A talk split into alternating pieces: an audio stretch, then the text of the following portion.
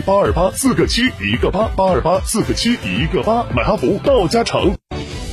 新房墙面我选德国飞马，旧房翻新我选德国飞马。艺术涂料开启墙面装饰的定制时代，艺术涂料墙面定制就选德国飞马。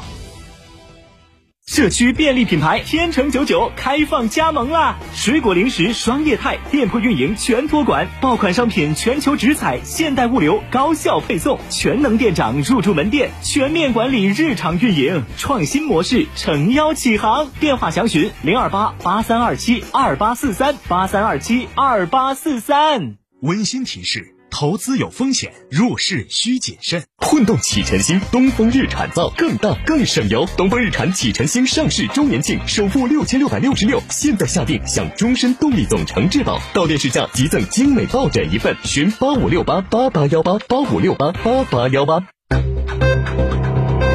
九九八快讯。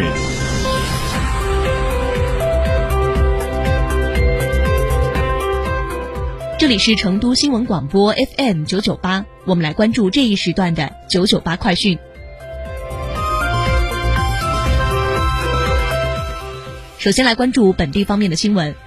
来自成都市交管局的消息，自二零二一年六月十五号起，调整抚琴街片区部分道路交通组织，要经过抚琴西南街及周边部分道路的市民，请一定看清楚绕行线路。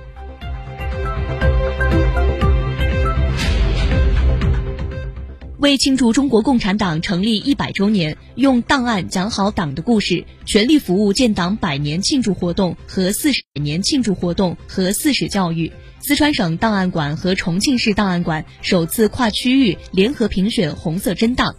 经过层层推荐、内部初审、专家评审等环节，最终经领导小组审定，评选出一百件红色真档入选名录，二十九件红色真档入围名录库。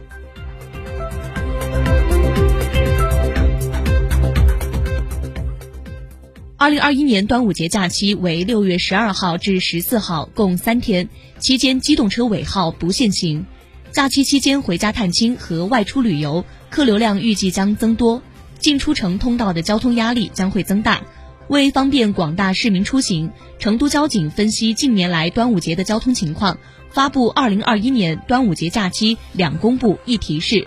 同时建议广大驾驶员合理选择出行线路和出行时间，避开出行高峰时段和易堵路段，谨慎驾驶，安全出行。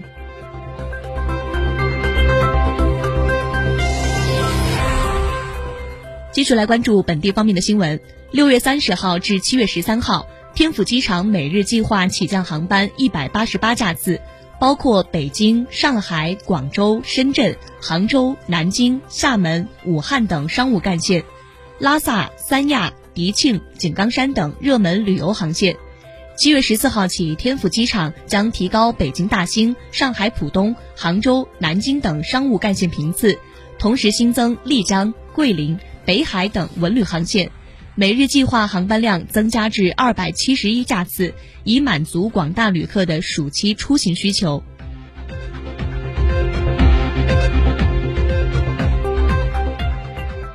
去年八月，成都入选首批国家体育消费试点城市，彰显体育产业发展的澎湃动力和市民强劲的运动消费能力。市体育局调查测算，二零二零年成都市民体育消费总规模达到四百八十一点二亿元。人均体育消费支出为二千二百九十八点一元，占二零二零年成都市民人均消费支出的比重为百分之八点七。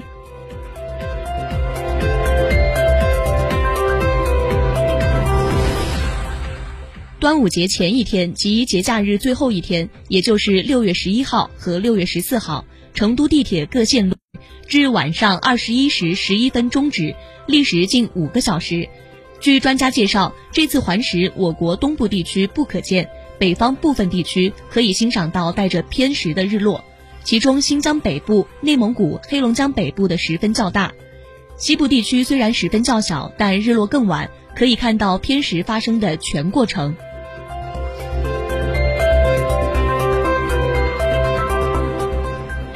继续来关注新闻。公安部新闻发言人贾俊强今天在发布会上表示，严厉打击涉高考违法犯罪活动，务求公平高考，会同教育、工信等部门实时监测处置网上涉考不良信息，严打严查组织考试作弊等涉考违法犯罪，加强考点周边巡查监测，及时发现处置利用无线电设备实施作弊的行为，坚决捍卫高考公平公正。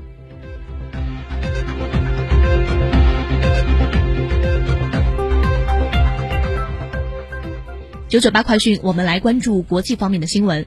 全球最大肉食品加工企业 GBS 美国分部表示，公司遭遇了网络袭击后，已向黑客支付了一千一百万美金。据美国有线电视新闻网报道，美国 GBS 公司九号发表声明称，此次网络袭击导致其在全美的牛肉加工业务停摆。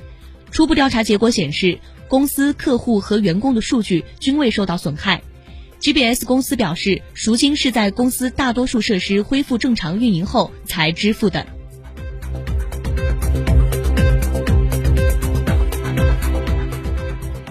当地时间九号，世贸组织各成员同意于六月十七号启动谈判，讨论如何增加新冠疫苗供应等问题。主要争论焦点在于是否豁免新冠疫苗知识产权。据日内瓦贸易官员透露。此次谈判启动后，预计将在七月二十一号至二十二号举行的世贸组织总理事会前得出一份报告，介绍增加疫苗供应计划的谈判进展。